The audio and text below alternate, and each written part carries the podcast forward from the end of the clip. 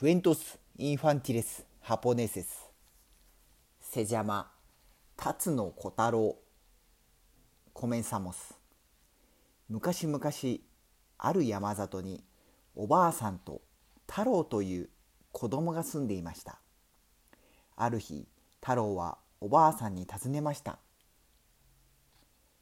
おばあさん僕のお母さんはどこにいるのか教えてくださいもう少し大きくなったら教えてあげる。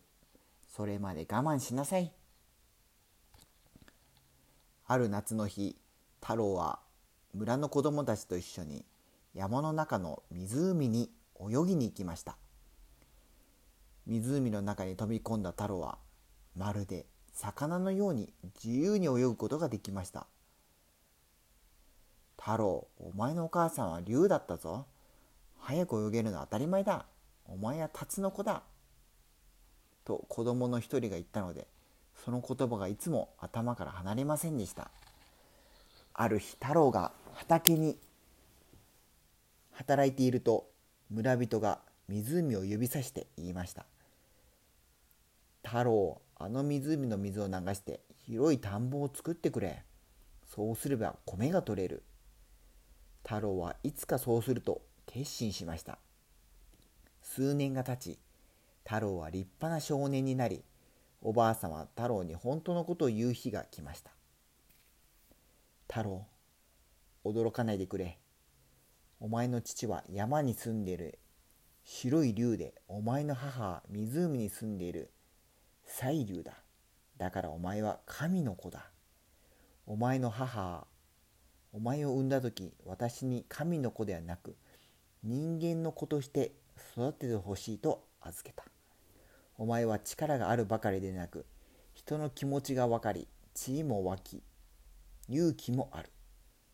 ある、あの湖の水を流して、広い田んぼを作ってくれ。本当のことを言ってくれて、ありがとう。友達に、辰の子だと言われてきたのから、覚悟はできていました。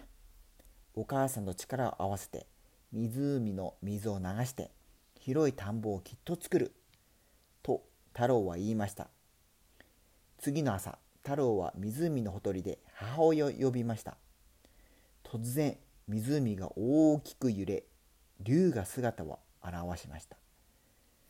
太郎、私がお前が立派に育ったのを湖の中から見ていました。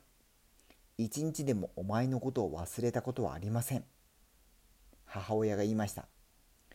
お母さん、どんなにお母さんが会いたかったことか。僕はお母さんと力を合わせて、湖の水を流して広い田んぼを作って村人にお礼をしたい。そういうや否や、太郎は湖に飛び込み、お母さんの背中に飛び乗りました。いいとも、お前と一緒ならな、どんなことでもできるよ。お母さんは岩にぶつかって穴を開ける。そのため目が潰れるかもしれないから、お前は背中の上でしっかり舵を取ってくれ。背中に太郎とを乗せた竜は湖の中を登ると、あらん限りの力を込めて岩にぶつかりました。その音は数日続き、母竜の目は目は潰れ、湖は血で赤く染まりました。とうとう岩は大きな音とともに砕け、湖の水が滝のように流れ出し、水が流れてきたことを知った村人たちは大喜びしました。そして太郎を乗せた母竜は天に昇っていきました。おしまい。